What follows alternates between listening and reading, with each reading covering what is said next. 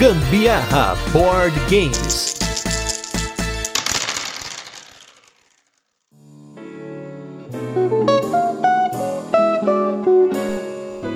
Fala galera, beleza? Aqui é o Gustavo Lopes E eu sou a Carol Guzmão. e hoje estamos reunidos aqui para mais um episódio do Gambiarra Board Games, um podcast sobre jogos de tabuleiro que faz parte do portal Papo de Louco.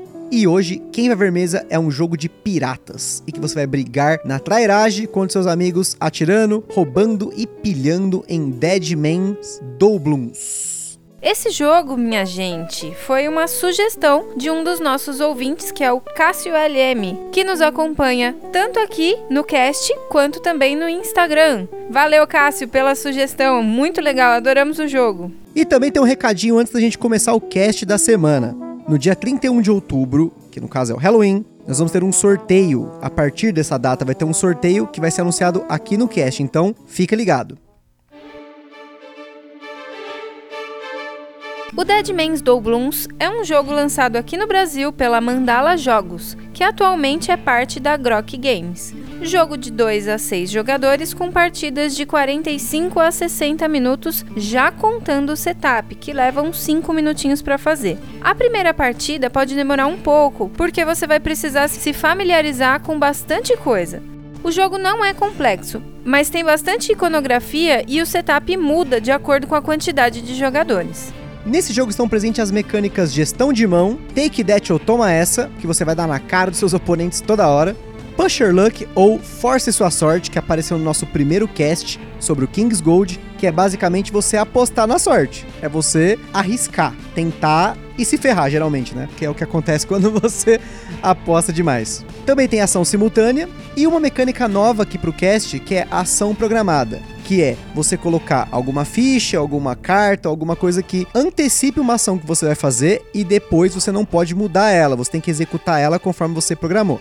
O jogo base custa uma média de 150 a 200 reais, enquanto a versão deluxe, que é o jogo base mais uma caixinha com alguns componentes deluxe, custa um pouquinho mais do que isso só e compensa muito, vale demais a pena. Nessa caixa você troca então alguns componentes do jogo que são de papelão, aquele papel paraná, sei lá, aquele que é um pouquinho mais durinho, Foi o que ela disse? Por joias de acrílico, moeda de metal mesmo. É, meu, muito louco. Os tokens são de madeira. É lindo, é muito legal. Esses componentes de luxo são que dão um charme no jogo. Na verdade, a qualidade dos componentes desse jogo já é sensacional. Os barquinhos deles são de um plástico muito da hora, muito durinho. De Oh! novo, Foi o que ela disse. e cada um deles tem a sua versão normal, com uma cor sólida, e tem a versão fantasma, com a cor translúcida. Pensa numa miniatura bonita de se ver na mesa. Fora que a arte do jogo também é maravilhosa, seja dos personagens como do mapa. Lá no Instagram, não se esqueçam de conferir que desse jogo a gente estourou o limite de fotos do carrossel e ainda sobrou umas fotos pra gente postar depois. Segue a gente lá, não percam. No Deadman Doubloons, você e seus oponentes vão controlar os barcos dos seus piratas que deverão brigar aí enquanto navegam por recifes que circundam uma ilha misteriosa. Enquanto os capitães de cada barco estão na ilha procurando por tesouros. E eles querem chegar no melhor tesouro, que é o fim do jogo, que é o ganhar o jogo, né? Pra variar. Esse jogo ele é um pouco mais complexo do que os jogos que a gente costuma comentar aqui no cast. Então o que a gente vai comentar mais aqui é o core do jogo. Seria a parte principal dele, que é o como funciona o turno dele. O setup, ele vai depender do número de jogadores, então você sempre vai ter que ter o manual na mão para poder seguir as instruções e então fazer o setup direitinho, porque dependendo do número de jogadores muda as fichas de mapa, que são as fichas que permitem que seu capitão se mova pela ilha ou também execute algumas ações aí traiçoeiras para seus oponentes. Também mudam as fichas que são colocadas no mapa para dar efeitos para quando você passa pelas áreas de água. Além disso, a quantidade de moedas que vai pra ilha é diferente, enfim, muda de acordo com o jogador. Então, como são de 2 a 6 jogadores, cada 2, 3, sempre vai ter uma mudança para a quantidade de jogadores. Vai entrar item, vai sair item, enfim. A gente não vai entrar tanto no detalhe. O que é legal para vocês entenderem é como que o jogo se passa. Então, toda rodada, você e os seus amigos vão programar três ações que são cartas que você tem na mão. Você começa com cinco cartas na mão e esse limite tende a diminuir conforme você vai perdendo a sua tripulação para os outros jogadores que vão atirando. A ilha que é traiçoeira faz a sua tripulação morrer, enfim. Quando você toma um tiro de canhão, a trairagem desse jogo é o tempo todo. Então, após você programar essas três ações, é revelada simultaneamente a primeira ação, os jogadores executam essa ação, que geralmente pode ser opcional, como pode ser obrigatória, vai depender da cor da seta que aparece na carta. Então, se for a seta preta, você é obrigado a fazer, se for a seta pontilhada, você pode ou não executar. Essa seta ela pode indicar uma direção que você vai navegar ou você virar o seu barco. A partir daí, você tem duas ações que você pode executar, uma delas que podem ser N ações diferentes. Você vai poder pilhar, que seria você guardar algumas fichas para no final da rodada você ver se você vai levar mais ouro da ilha ou não. Você pode atirar nos outros jogadores, que é a ação mais trairagem de todas, porque quando você atira, você geralmente acerta todo mundo que tá pra frente. Então, se tem três barcos inimigos na sua frente, você vai acertar todo mundo. E ainda rola um dado para ver se vai tirar uma de tripulação do seu oponente e ainda vai roubar dinheiro dele.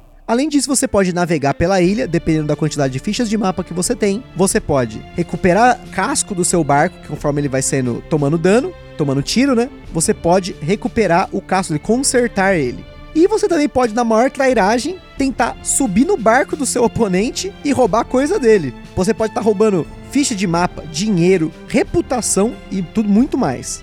Conforme você executa essas três ações, a rodada acaba, os jogadores vão ver quem tem mais fichas de pilhagem para ver quem vai pilhar a ilha e se no fim da rodada algum dos jogadores alcançou o topo da ilha, o jogo vai mudar totalmente. As cartas que vão aparecer no meio são as, agora cartas de capitão, que são cartas azuis que elas aceleram o fim do jogo e elas têm ações mais traiçoeiras ainda. E o jogo acaba quando um dos capitães chega no fim da trilha de capitão, que seria essa trilha que acontece depois que a ilha é explorada. Durante o jogo você vai ter moedas que você vai poder acumular, a sua tripulação, que você começa com 4 e você pode perder essa tripulação conforme você vai tomando dano, reputação sua que pode subir durante o jogo e por fim algumas joias que você pode ganhar durante essa exploração na ilha ou se você chegar no topo da ilha ou perto de quem chegou no topo da ilha. Todos esses itens, eles vão contar ponto no final. Por fim, essa é uma regra bem interessante nesse jogo. Se você morre no Deadman Doubloons, o seu navio se torna um navio fantasma. E com o navio fantasma, você não toma dano, você não pode virar o seu navio, mas você se torna imune a qualquer tipo de dano. Você consegue dar um dano adicional, que é o dano de voodoo, que vem no dado. E tem um porém. Se você chegar no fim do jogo como um fantasma, todas as riquezas que você acumulou vão dar ponto negativo. O jogo ele tem uma série de regrinhas, como como funciona a pilhagem, como funciona cada token que aparece na ilha, que você tem tokens azuis, amarelos e vermelhos, dependendo da trilha que você tenta percorrer na ilha, a trilha vermelha sendo a mais difícil e a trilha azul sendo a mais, entre aspas, fácil, porque ela tem mais benefícios, né? Porém, de qualquer forma, esse é o tipo de regra que você só vai aprender jogando o jogo. Então, a gente aconselha você a pegar o Deadman Blues assim que terminar o cast e jogar numa loderia, ou se você achou legal, dê uma olhada nas fotos, já quer arriscar a comprar, vai na fé.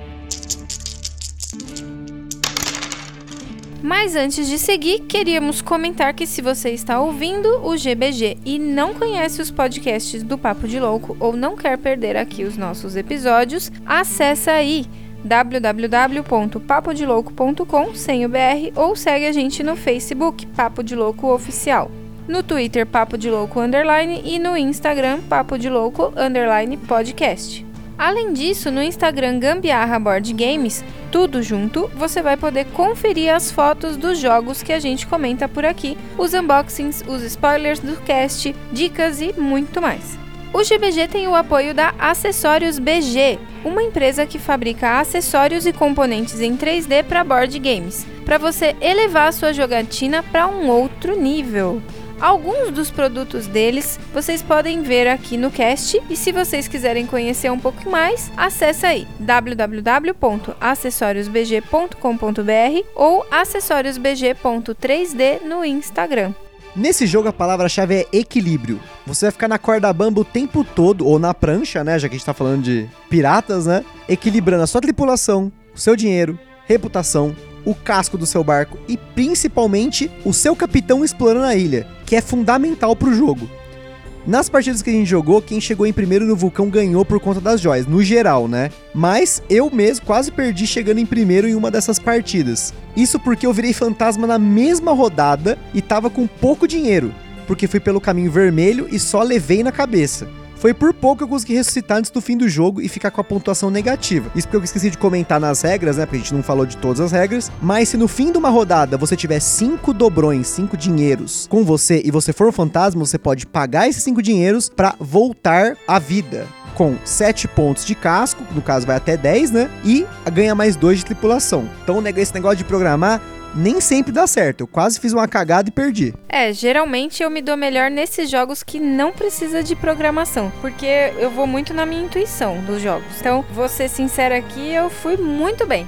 Joguei esse jogo, ganhei de lavada na cara dele. Agora vamos olhar esse paradoxo, analisar esse paradoxo. Ela não é boa em jogos de programar. Mas nesse jogo ela foi muito bem. E aí? E agora? Agora eu tô confuso. Mas eu não programei, eu simplesmente fui na minha intuição, no que o meu capitão tinha como especialidade. Eu foquei em realmente, assim, apesar de você ter feito isso e deu super errado, quando eu joguei, eu tive o foco em chegar na, na ilha. E aí, e, e também, óbvio, né? O máximo que eu podia, eu fazia a pilhagem. E aí conquistava moedinhas. Então, foi sem programação, foi simplesmente vamos ver no que dá. Agora, falando sobre a qualidade do Dead Man Blues, meu, que jogo bonito que só. Mas se tem um ponto negativo que não condiz com ele, e eu tenho que falar aqui, para variar, é com relação ao insert do jogo. Depois que você destacou tudo e colocou no saquinho zip que vem nele, não cabe tudo na caixa. Não rola. Um apelo aí para os produtores de jogos de tabuleiro o trampo de ter que tirar um jogo da caixa e guardar tudo depois influencia muito. E muito. Influencia muito. Muito, muito. Se esse jogo vai pra mesa, e digo mais, se esse jogo vai ser indicado pra galera jogar de novo ou comprar. A gente teve que dividir algumas coisas entre a caixinha de componentes deluxe e a caixa do jogo, mas mesmo assim não ficou do meu gosto. Aqui, a menos que você coloque tudo em caixinhas organizadoras e arranque fora esse insert original, vai ter que conviver com um pouco de organização. Sabe o que, que eu acho? Que deviam contratar virginianos para fazer inserts. Pelo amor de Deus, não vamos falar de signos. Ele aqui é virginiano, gente. Pense só na situação. Se você acompanha o Papo de Louco, já deve ter ouvido nosso cast sobre signos. Infelizmente eu não participei desse para dar aquele Esporro. Aquela facada, né? Porque signo não faz sentido, gente. Mas, mas isso... contratem virginianos para inserts. Não. Hashtag. Hashtag não. Mas falando sério aqui, a gente viu nas fotos do Kickstarter o insert e era totalmente diferente. Parecia que tudo ia encaixar perfeitamente ali, mas não é o que a realidade nos mostrou. Exatamente, mas alguém deve ter dado algum vacilo, não é possível, porque não rolou. Estagiário. Geralmente é o estagiário, né? Fez a arte lá do insert, jogou no, no Kickstarter e a gente que se ferra depois, né? E por falar em Kickstarter, o Dead Man Blooms originalmente foi uma campanha no Kickstarter da Thundergriff Games, que arrecadou 175 mil euros. Na campanha, o jogo teve ainda mais componentes como um mapa de, em tecido, a moeda de primeiro jogador em metal, não é a espadinha que vem no, na caixa base, e outros extras. Inclusive, essa Thundergriff Games é a mesma empresa que lançou o Tao Long, que é um outro jogo que a gente tem aqui com esses componentes de luxo também, que também valeu muito a pena. Tem um, até um tecido vermelho que veio, assim, um desenho em, em amarelo e tal. Um dragão, né? Um dragão, é lindo esse tecido. E a gente usa ele, sabe, tipo, em cima da mesa, assim, pra, pra fazer charminho. Na nossa mesa Ludo Table, combinou super com a nossa mesa. Até aqui fazendo um parêntese sobre esse jogo Tao Long que eu citei, ele é um abstrato maravilhoso com uma cara chinesa que foi desenvolvido por designers brasileiros. Lá fora, ele esgotou e por aqui você ainda encontra algumas cópias. Aqui no Brasil, ele foi lançado pela Octoludo Studio. Agora voltando de novo nessa coisa do insert, porque esse tópico me chamou muita atenção nesse jogo, a gente só não eslivou as cartas do jogo porque vai ficar apertado colocá-las de novo na caixa sem que elas escorreguem do insert ou, ou mesmo encaixem no insert. Isso porque com o sleeve elas vão ficar um pouquinho mais altas que o espaço que tem para as cartas, que é praticamente o suficiente para o que já tem hoje, sem sleeve, e as cartas vão acabar escorregando ou o tabuleiro vai ficar meio bambo, enfim. Talvez com um saquinho zip maior, mas não vai rolar. Em compensação, o jogo ele já vem com expansões e variantes que aumentam bastante a rejogabilidade. Já começa que dependendo da quantidade de jogadores, entra coisa nova, você pode adicionar um método de pontuação avançada em que os jogadores que acumularem mais de um determinado recurso ganham ponto extra. Tem a joia negra que amaldiçoa o navio, deixa ele poderoso pra caramba, mas ao mesmo tempo te dá menos 3 pontos no fim do jogo. Tem o, o verso do tabuleiro também, que, que você vai ter um nível mais avançado, mais complicado de jogo. É muito legal.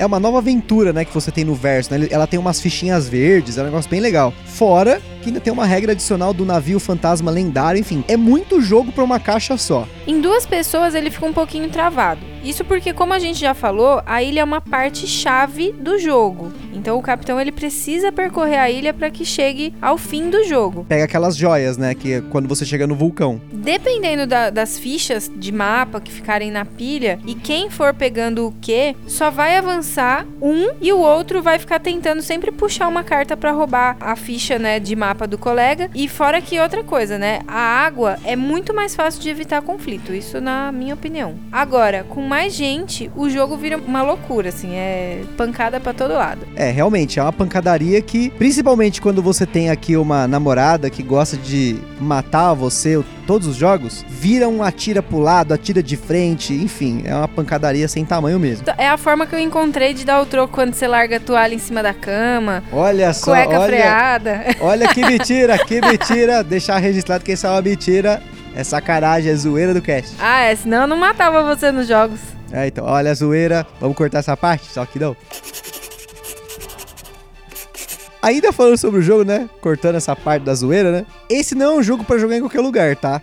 Vocês verem nas fotos aí do Instagram, vocês vão ver que ele precisa de um espaço razoável, principalmente se você for jogar com seis pessoas. Nas fotos que a gente colocou no Instagram, a gente colocou sobre uma partida de quatro pessoas. Que a gente tava jogando, aproveitou e tirou umas fotos. E como a gente já falou, esse é um jogo pra você fazer farra com mais gente. Então, antes de comprar, é bom você medir se aonde você costuma jogar cabe o jogo. Porque tem jogo que a galera compra aí e não sabe o tamanho do tabuleiro. Quando vai ver não cabe na mesa, acaba deixando na prateleira, né? Se por acaso esse lugar aí que você escolheu pra jogar couber, se deu bem, porque o jogo é lindo, é muito bonito mesmo, sabe? De ver. É muito bom de jogar. É bonito, é, é agradável, sabe? Aquele, aquele jogo agradável. É desse tipo.